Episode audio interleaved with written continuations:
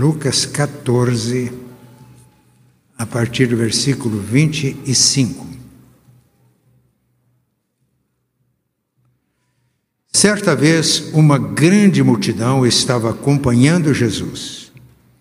Ele virou-se para eles, para as pessoas, e disse: Quem quiser me acompanhar, não pode ser meu seguidor se não me amar mais do que ama o seu pai, a sua mãe, a sua esposa, os seus filhos, os seus irmãos, as suas irmãs e até a si mesmo.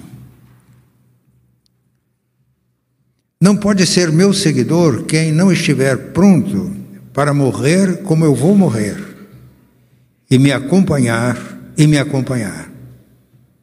Se um de vocês quer construir uma torre, primeiro senta e calcula quanto vai custar para ver se o dinheiro dá.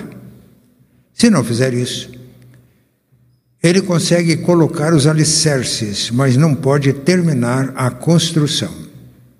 Aí todos os que virem o que aconteceu vão caçoar dele, dizendo: Este homem começou a construir, mas não pôde terminar. Se um rei que vem com dez mil soldados vai partir para combater outro que vem contra ele com 20 mil, ele senta primeiro e vê se está bastante forte para enfrentar o outro. Se não fizer isso, acabará precisando mandar mensageiros ao outro rei, enquanto este ainda estiver longe, para combinar condições de paz. Jesus terminou dizendo: Assim nenhum de vocês pode ser meu discípulo se não deixar tudo o que tem. O sal é uma coisa útil, mas se perde o gosto, deixa de ser sal. É jogado fora, pois não serve mais nem para a terra, nem para o monte de esterco. Se vocês têm ouvidos para ouvir, então ouçam.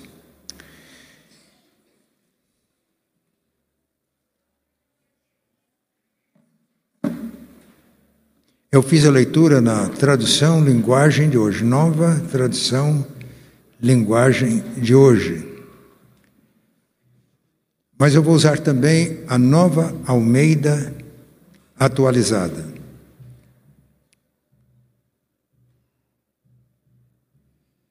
Em João capítulo 6, Jesus disse que ele veio à terra, ao mundo, não para fazer a vontade dele,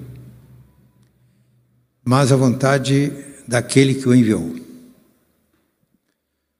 Como discípulo de Jesus, eu vim de Londrina para Curitiba, não para fazer a minha vontade, mas a vontade daquele que me enviou. Eu estou plenamente convicto de que a vontade daquele que nos envia é que nós sejamos uma comunidade de discípulos Discípulos que fazem discípulos de Jesus.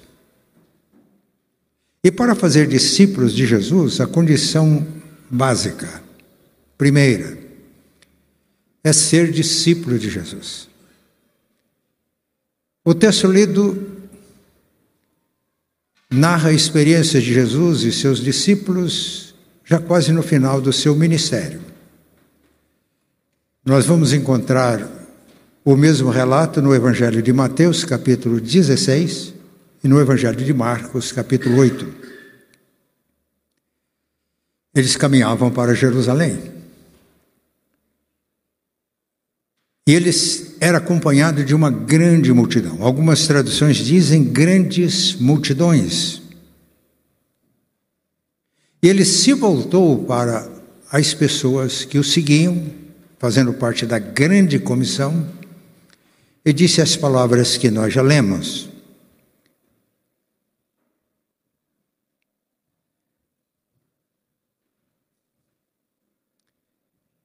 Então ele está se dirigindo às, à multidão que o seguia.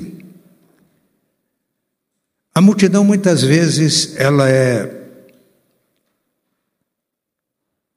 instável, volúvel, pessoas interesseiras, sem muito compromisso. Mas essa multidão estava seguindo a Jesus. E ele se dirige a essa multidão dizendo essas palavras. Em outra ocasião, Jesus fez um discurso para a multidão. João capítulo 6. Ele multiplicou pães cinco, com dois, com poucos peixes e pães, ele alimentou uma grande multidão. E a multidão ficou entusiasmada e queria fazê-lo rei. Jesus se retirou. As pessoas foram atrás dele, multidões seguindo Jesus. Ele dirigiu-se à multidão naquela ocasião, dizendo que eles deveriam procurá-lo como pão vivo que desceu do céu. O pão que nos alimenta. Se comermos deste pão, vamos ficar plenamente satisfeitos. E o discurso de Jesus registrado em João 6 é um discurso profundo, um discurso pesado,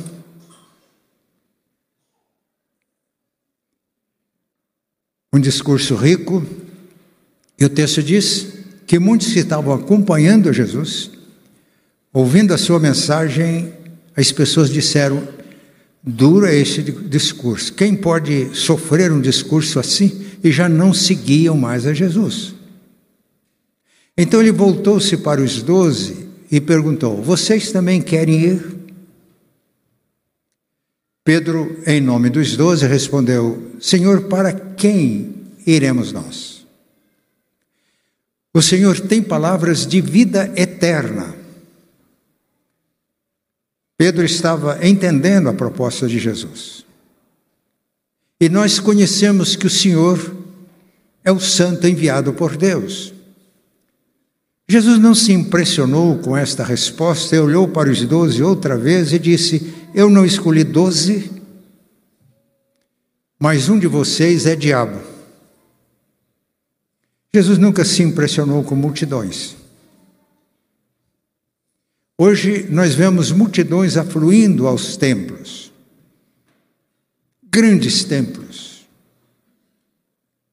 Mas a pergunta é: Somos discípulos de Jesus? Somos realmente cristãos? Jesus vai colocar neste texto algumas demandas do discipulado, algumas exigências. Nessa semana eu fiz algumas orações matinais baseadas neste texto. E tem uma irmã que está em Chicago fazendo lá um mestrado, e ela recebe as orações. E ontem ela respondeu: exigências, demandas radicais. Para o mundo isso aqui é loucura. E ela está certa. Quais são as demandas? Versículo 26. Versículo 26. Eu vou ler agora na Nova Almeida atualizada.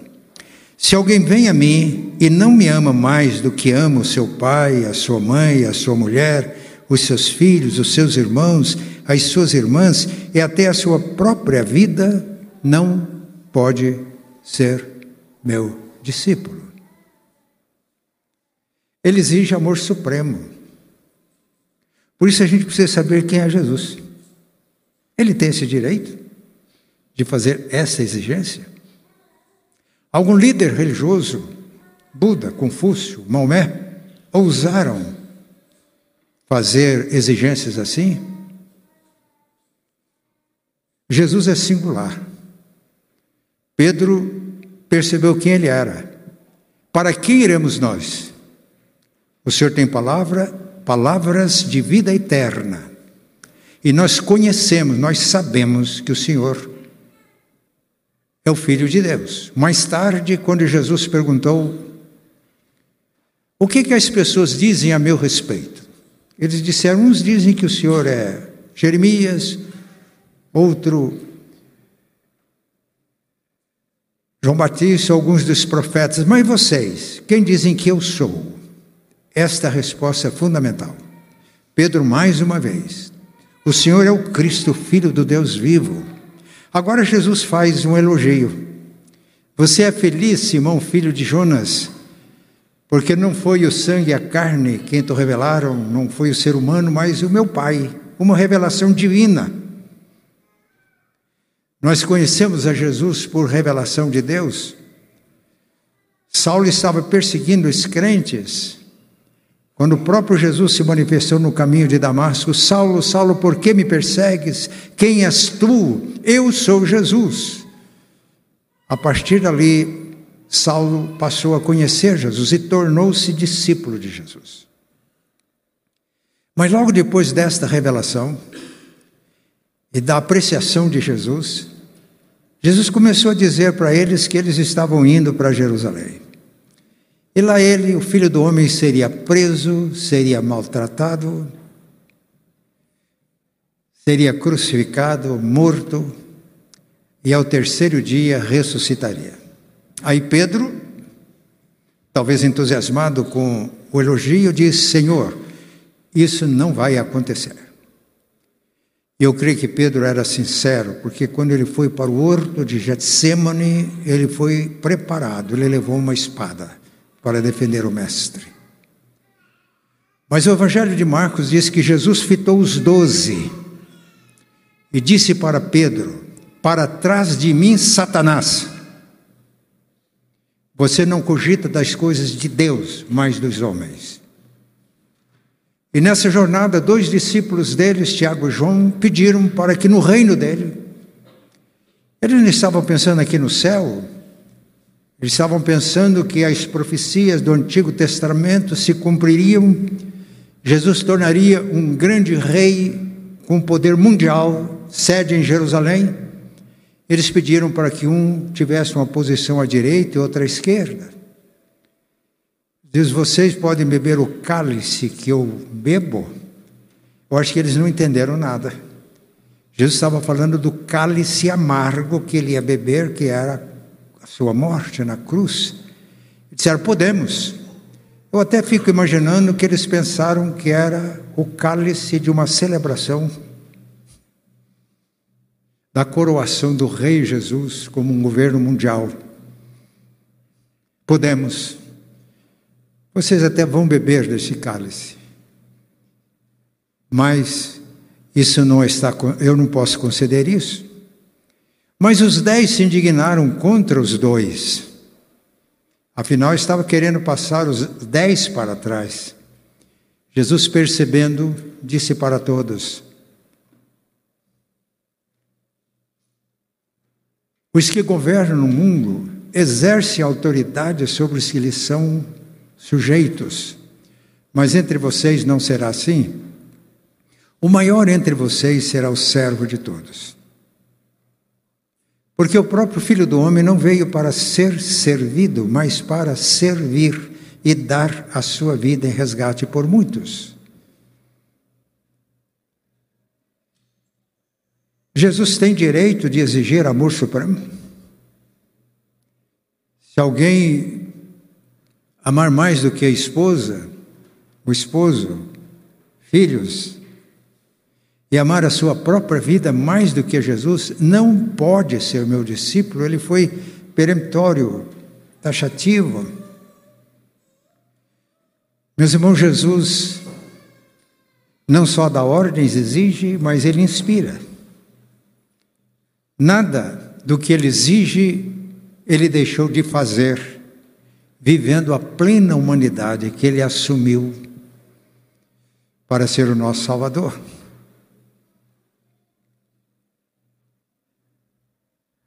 A Bíblia diz que quando cremos em Jesus, Ele nos dá o dom do Espírito Santo.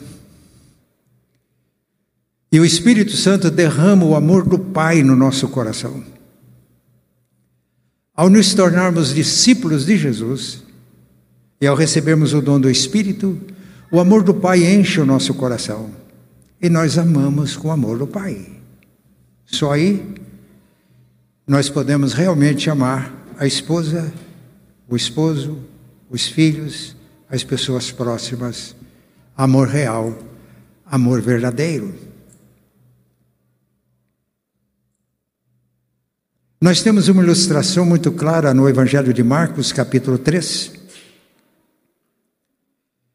versículo 20, a partir do versículo 20. Jesus tinha iniciado o seu ministério terreno.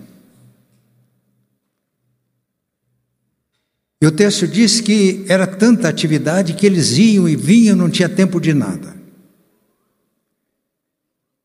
Maria, mãe de Jesus, uma mãe terna, amorosa, extremosa, percebeu que ela precisava proteger o filho. Conversou com os irmãos de Jesus, ele era o primogênito, e chegaram a uma conclusão: ele está fora de si. Ele pirou. Nós precisamos tomar uma providência. E qual foi a providência? Os irmãos podem conferir depois Marcos 3. A providência foi que eles saíram para prender Jesus e levar para casa. Qual era a motivação de Maria? Os irmãos acham que Maria amava Jesus, seu filho?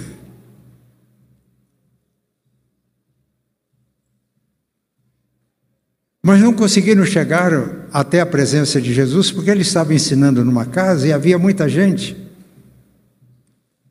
E quando Maria e os seus filhos, irmãos de Jesus, chegaram, não conseguiram entrar na casa. Se os irmãos lerem Marcos 3, vão perceber que antes deles, de Maria, seus filhos chegarem à casa onde estava Jesus, houve um encontro com os escribas. Eles ouviam falar que Jesus estava expulsando o demônio. Eles diziam: Ah, é? Não se iludam com este homem. E quem eram os escribas? Eram os entendidos da lei de Deus, eram os líderes espirituais do povo. Aí ele expulsa Satanás por Belzebu, o príncipe dos demônios. Maria tinha razão. Eu acho que qualquer mãe ficaria preocupada. Vamos proteger o filho. Vamos trazer o filho para casa. Eu entendi um pouco isso quando, na década de 90, o meu filho foi para a Alemanha fazer um mestrado, dois anos e meio. Nós não tínhamos recursos para suprir as necessidades dele. Chegou na Alemanha, alugou um apartamento pequeno, lá em Stuttgart, onde ele ficou, as pessoas colocavam na rua móveis que descartavam ele saiu pelas ruas e, com esses móveis, ele conseguiu montar o apartamento. E sabendo tudo isso, eu fui levá-lo ao aeroporto, eu chorava. Eu não chorei, mas os irmãos imaginam o que eu senti. A Bíblia diz que os filhos são flechas. Mas como é difícil a gente lançar as flechas. Como estava sendo difícil para Maria ela percebeu as dificuldades, os problemas, o conflito. E pelos laços da natureza humana, ela estava fazendo o que era certo. No entanto, como não conseguiram chegar até onde Jesus estava, eles mandaram o recado. Eu acho que o recado foi sendo transmitido. Né? Ele falou: olha, Diga aí para o que está mais próximo, para dizer para ele que estamos aqui queremos falar com ele. Até que chegou a presença de Jesus. Olha, a tua mãe e os teus irmãos estão ali fora, eles querem falar com você. Jesus perguntou: Quem é minha mãe? Quem são os meus irmãos? E olhando para as pessoas que estavam sentadas, ouvindo o seu ensino, ele diz: Aqui está minha mãe, aqui estão os meus irmãos porque todo que faz a vontade de Deus é minha mãe, meus irmãos, minhas irmãs.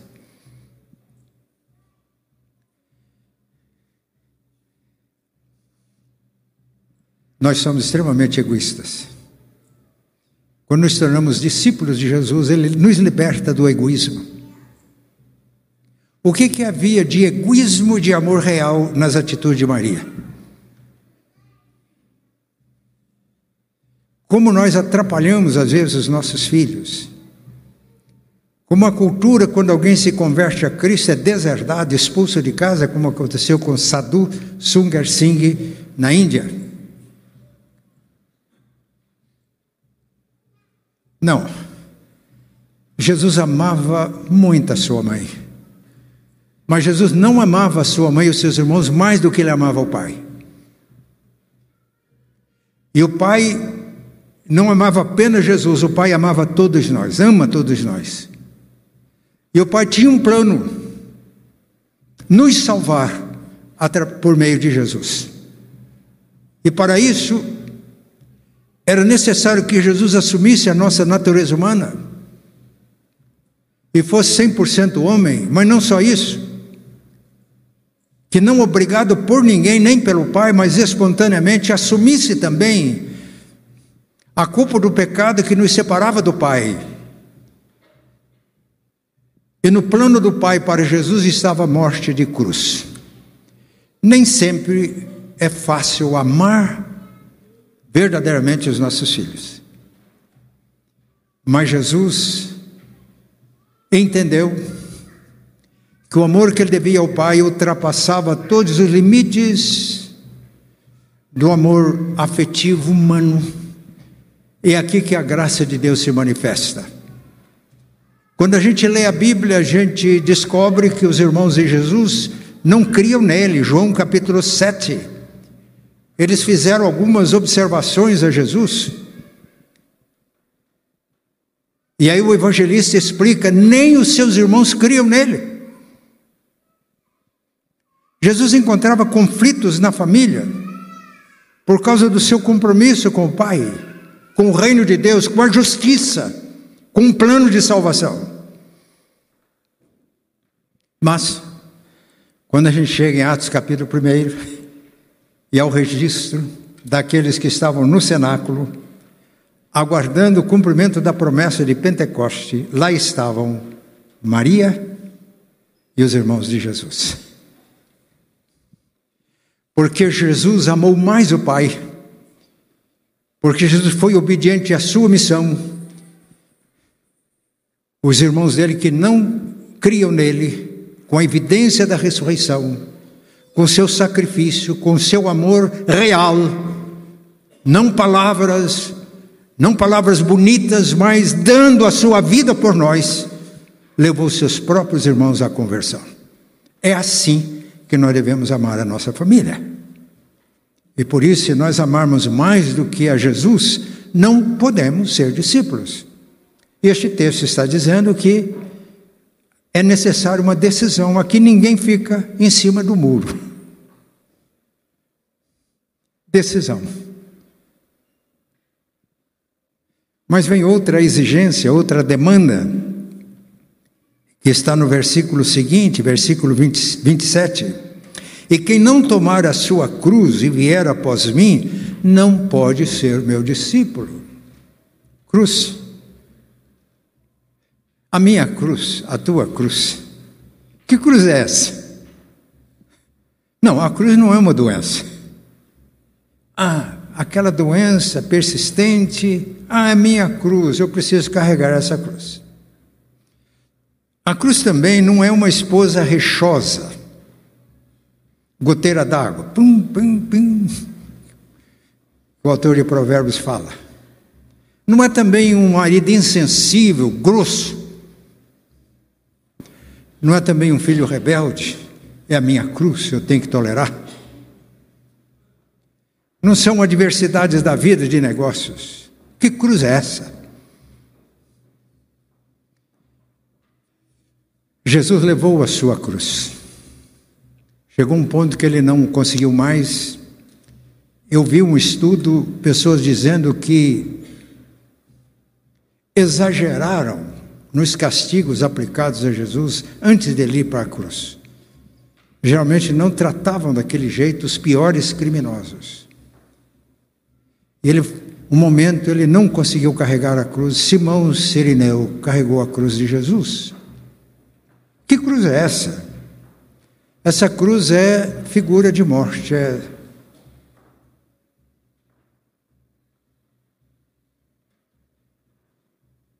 instrumento de morte. e de morte lenta, de morte dolorosa, de morte vergonhosa. Como amamos nossos filhos, como Maria amava seu filho, quando ele estava na cruz. A Bíblia diz que dentre as pessoas presentes estava Maria, contemplando o filho na cruz.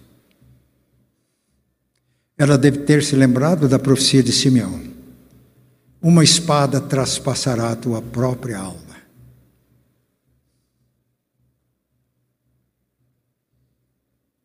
Discipulado tem preço?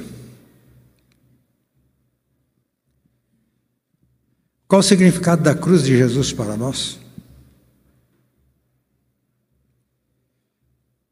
O problema da velha natureza do velho homem não tem conserto. Você não conserta com reformas religiosas, fazendo mudanças pontuais na Bíblia aqui e ali. O velho homem, a velha natureza, está condenado à morte. Porque o salário do pecado é a morte. Mas o dom gratuito de Deus é a vida eterna.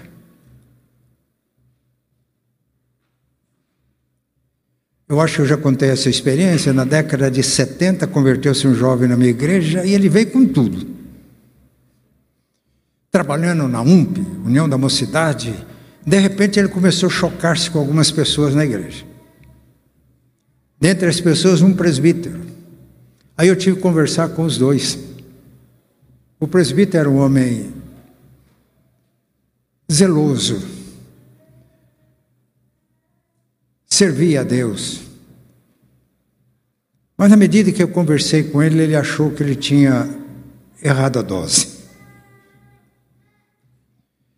Quando eu fui conversar com o jovem, eu disse: Filho, na igreja há um princípio de autoridade.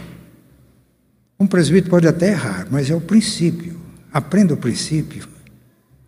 Ele olhou para mim e disse: Pastor, o senhor é meu pai. Eu tinha pouco mais de 30 anos de idade naquela época. O Senhor é meu pai. Me ensina. O que que eu preciso para servir a Deus? Eu tenho muita vontade. Eu fui salvo Jesus, o Senhor sabe, eu quero servi-lo. Eu nunca me esqueço o que eu disse para aquele jovem. Eu disse: o fulano, eu falei o nome dele, precisa morrer. Ele assustou, falou: porque o fulano, eu disse, é cheio de problemas. E quando o fulano morre, Jesus pode manifestar-se na sua vida. Ele entendeu a lição. Esse menino hoje é, um, é burro. Tem filhos que servem ao Senhor como pastor. Cruz. Paulo escrevendo aos Gálatas, ele falava daqueles que acreditavam muito nas cerimônias religiosas e na religião. Ah, a gente sempre ouve dizer: todas as religiões são boas. E quando eu falo da singularidade de Jesus, as pessoas me chamam de fanático. Porque nós devemos reconhecer que ele foi um grande mestre, mas tem coisas em Buda, em Confúcio, em Zoroastro, e a gente precisa de um ecumenismo que faz com que todos esses valores dos grandes mestres religiosos convirjam para abençoar a pessoa. Eu sinto muito, mas não é assim não. Não é. Meus irmãos, todos os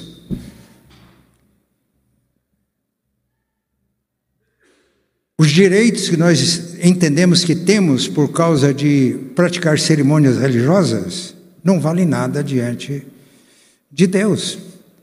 Isaías disse o seguinte: as obras de justiça das pessoas diante de Deus são trapos de imundícia.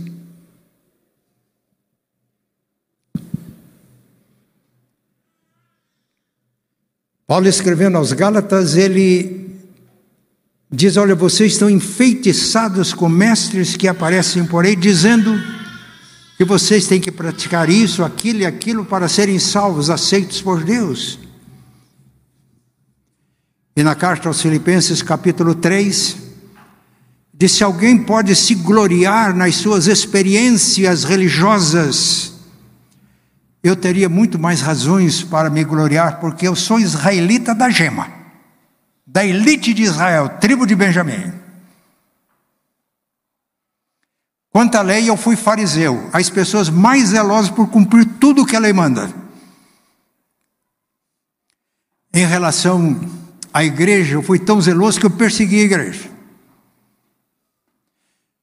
E aquele que eu achava que era lucro para mim, depois conheci a Cristo, eu considero lixo, perda.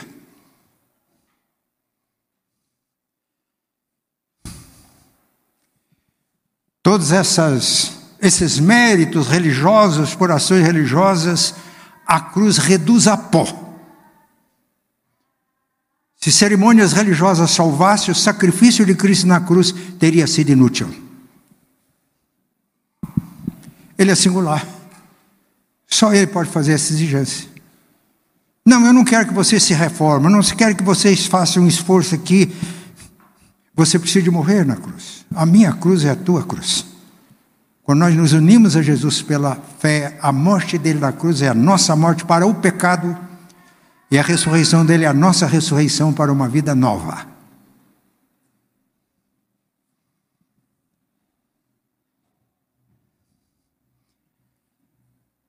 Se alguém não tomar a sua cruz e me seguir, não pode ser meu discípulo, tem que decidir.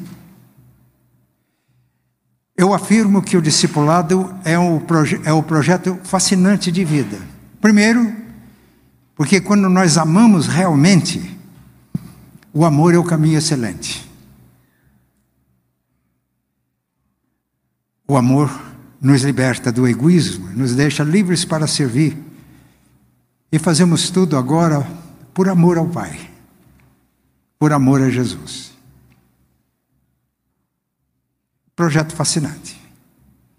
Mas, quando eu entendo que a morte de Jesus é a minha cruz e eu morro para o pecado e ressurgir, ressurgir é, consigo ressurgir para uma vida nova, não existe religião no mundo que faça isso, só Jesus. Portanto, ninguém fica em cima do muro, ou rejeita ou segue. Ele disse um dia: entrem pela porta estreita, porque larga é a porta e espaçoso o caminho que conduz para a perdição, e são muitos que entram por esta porta porque estreita é a porta e apertado o caminho que conduz à vida, e poucos são os que entram por ela. Por isso, não devemos ficar fazendo parte de uma multidão inconstante, interesseira, volúvel. Quando ouvimos o chamado de Jesus ao discipulado, é decisão. Meus irmãos, quando eu percebo que não sou eu mais que vivo, é Cristo que vive em mim. Esse é um projeto fascinante de vida. Mas o texto tem mais exigências.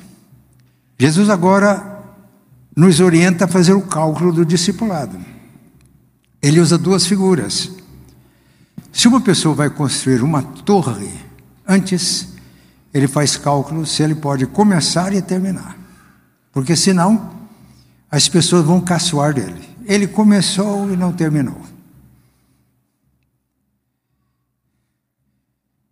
Eu estou chegando no fim da minha vida.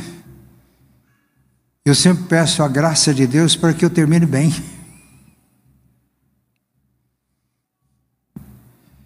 Mas ele usa uma outra figura de um rei que sai para guerrear contra outro rei com 10 mil soldados e outro vem ao encontro dele com 20 mil soldados se não fez os cálculos, ele vai mandar uma embaixada pedindo condições de paz. E Jesus termina dizendo: assim é com todo aquele que, ou todo aquele que não renuncia o que tem, não pode ser meu discípulo. Eu acho que foi isso que levou a irmã que está lá em Chicago dizer: a demanda, a exigência é alta. Para o mundo é loucura. Jesus disse que nós não podemos servir a dois senhores. Servir ao Senhor e às riquezas. E Mamon é o Deus do dinheiro.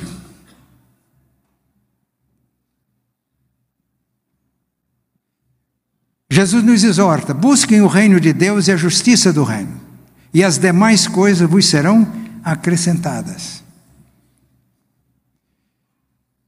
C.S. Lewis disse que quando eu busco o reino de Deus e a justiça do reino, eu tenho tudo. Quando eu busco as outras coisas, eu não tenho nada, porque não tenho o essencial. Mateus e Lucas, refletindo essa mesma situação do ensino de Jesus, Jesus faz a pergunta: quem quiser salvar a sua vida, perdê-la. Mas quem perder a sua vida por amor de mim, achará. E faz a pergunta: que aproveita o homem ganhar o mundo inteiro e perder a sua alma? Não. Nós não podemos ser mundanos e ser discípulos de Jesus. Há uma ilustração rica no Antigo Testamento. Quando a gente lê Gênesis, a gente percebe que Abraão tornou-se um homem próspero, rico. Ele tinha rebanhos, tinha servos e servas. Mas a maior riqueza de Abraão, quem era? Eu ouvi alguém falando. Qual era a maior riqueza de Abraão? Isaac, filho da promessa. Deus tinha prometido fazer de Abraão uma grande multidão. Isaac agora é um adolescente. E Deus prova Abraão: Abraão, me dê o seu filho Isaac. Ora, Deus podia ter pedido tanta coisa que para ele não era problema. Ele tinha bens, tinha propriedade, mas Isaac é um teste. E a Bíblia mostra que Abraão não negou o filho. E no momento em que ele ia imolar Isaac, Deus falou com ele: Abraão, agora eu sei que você é crente. Se fosse agora, Jesus dizia: Abraão, agora eu sei que você é meu discípulo. Não é que Deus não sabia, mas Abraão precisava de saber. As provações, meus irmãos, não são para que Deus saiba, mas para que a gente se conheça. E o autor da Epístola aos Hebreus disse que Abraão estava para oferecer o seu filho, crendo que Deus era capaz de ressuscitá-lo dos mortos para cumprir as promessas que ele tinha feito. É assim a nossa fé como discípulos de Jesus. Renunciamos à segurança que a família pode dar.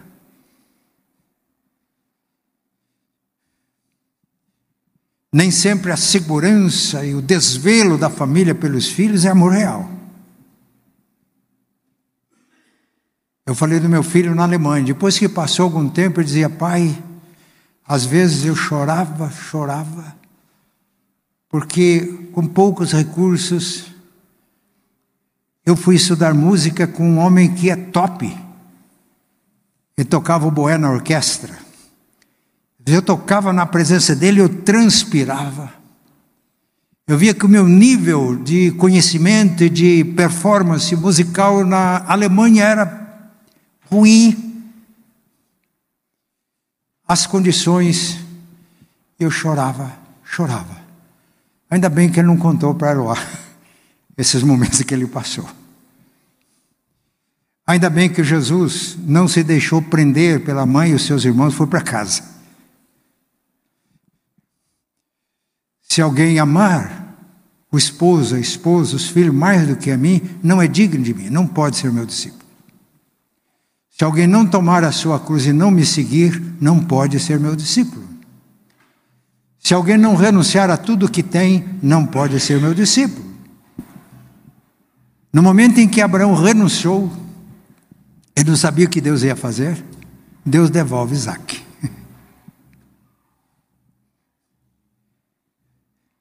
Busque o reino de Deus em primeiro lugar e a justiça do reino, e as outras coisas serão acrescentadas. Meus irmãos, a gente pode usufruir com alegria tudo aquilo que Deus acrescenta na nossa vida. Mas colocar a felicidade, a segurança da vida nos bens terrenos é uma insensatez. Jesus contou a parábola do homem rico que os seus campos produziram muito. E disse que eu vou fazer, os meus celeiros não comportam todo o resultado da minha colheita. Ah, vou fazer isso, vou derrubar os meus celeiros, construir outros maiores, vou armazenar tudo que estou colhendo e vou dizer à minha alma: alma, come, bebe, regala-te. Que vida! É a vida que eu pedi. Mais uma voz, louco insensato, esta noite pedirão a tua alma. E o que você preparou para quem será? E Jesus conclui: Assim é todo aquele que é rico para si mesmo e não é rico para com Deus. Eu soube, tive informações que Rockefeller foi o primeiro bilionário no mundo. E que quando ele morreu, nos funerais dele, estava um contador, o contador dele. E uma pessoa chegou, curiosa, perguntou: Ele deixou muita coisa? E o contador respondeu: Deixou tudo. Não levou nada.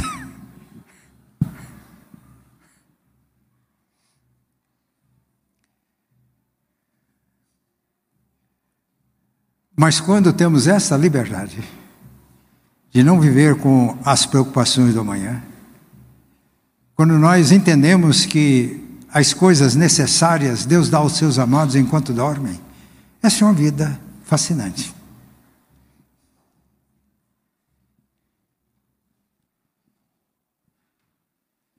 Se eu já contei o que eu vou contar agora, eu peço permissão para contar uma experiência bem pessoal. Eu acho que eu já contei, não sei aqui. Se alguém vai ouvir a segunda vez, depois eu vou fazer teste e guardou. Em maio de 2019, final de maio, começo de junho, não me lembro, eu dei uma resposta à igreja, representada no conselho, que eu aceitava o convite, o desafio para vir para Curitiba. Mas a minha esposa começou a sentir dores, artrose, artrite. Fomos para o melhor ortopedista de Londrina. Ele examinou, pediu exames mostrou para a gente.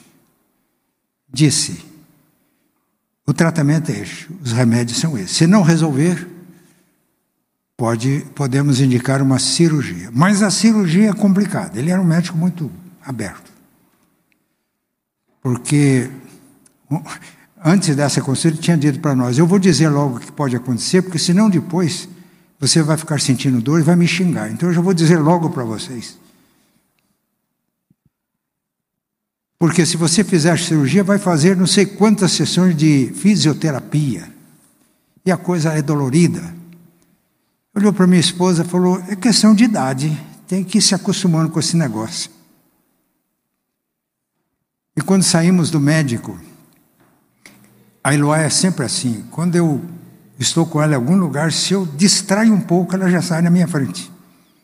Toda a vida foi assim. E ela saiu na minha frente eu observando, ela estava colocando os pés com muito cuidado. Eu vi que doía muito. Eu disse, pai, o meu coração ficou dilacerado. Eu já dei uma resposta. Não falei nada para ela, mas eu dizia: a maior declaração de amor para minha esposa agora é dizer que eu não vou, não. Eu vou cuidar dela.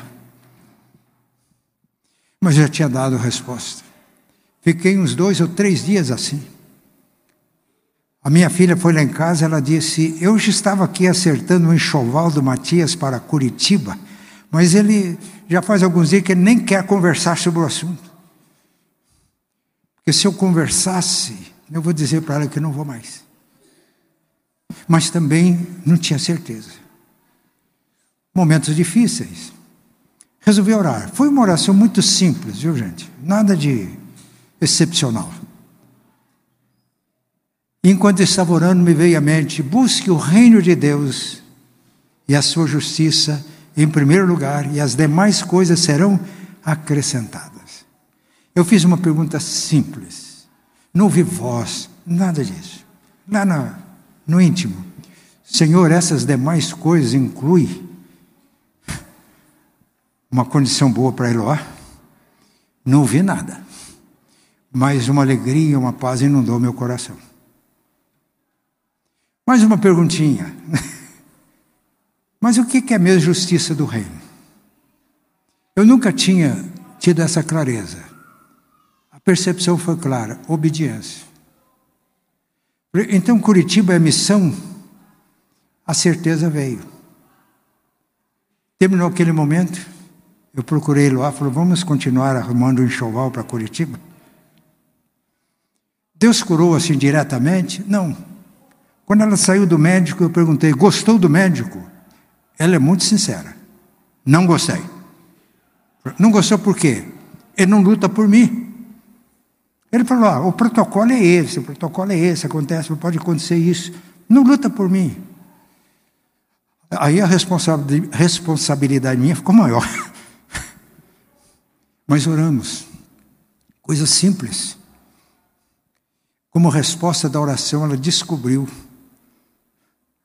um extrato que ela possa usar três vezes por dia e um combo de ervas medicinais. Quando chegou no fim do ano, antes de vir para cá, os nossos filhos tinham ido em casa quando ela estava muito mal.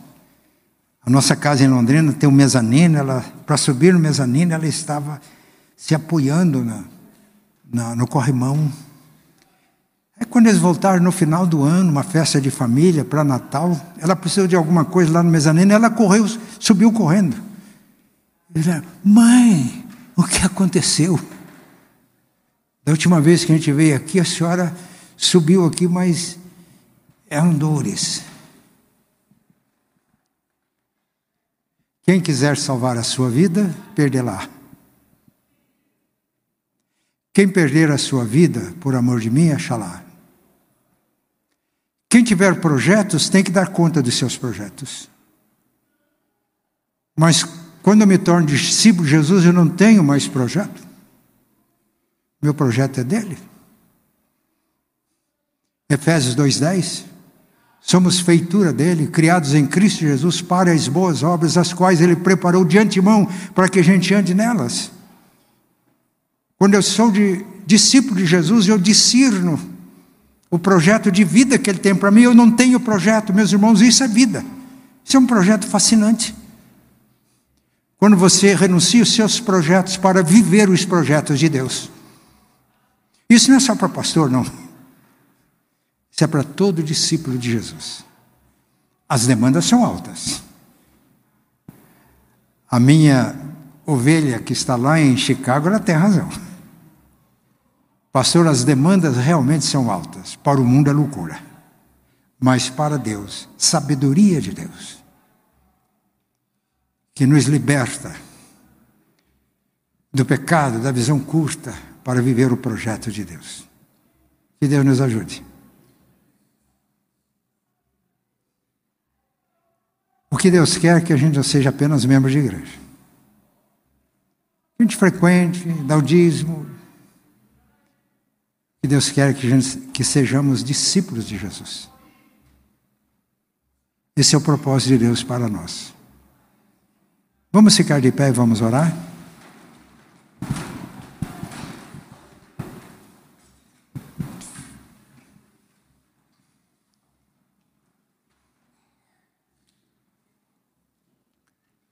Jesus não força ninguém para essa decisão. Lá em Marcos ele diz: se alguém quer vir após mim, negue-se a si mesmo, tome a sua cruz e siga-me. Mas, quando conhecemos quem é Jesus, a gente diz como Pedro: para quem iremos nós?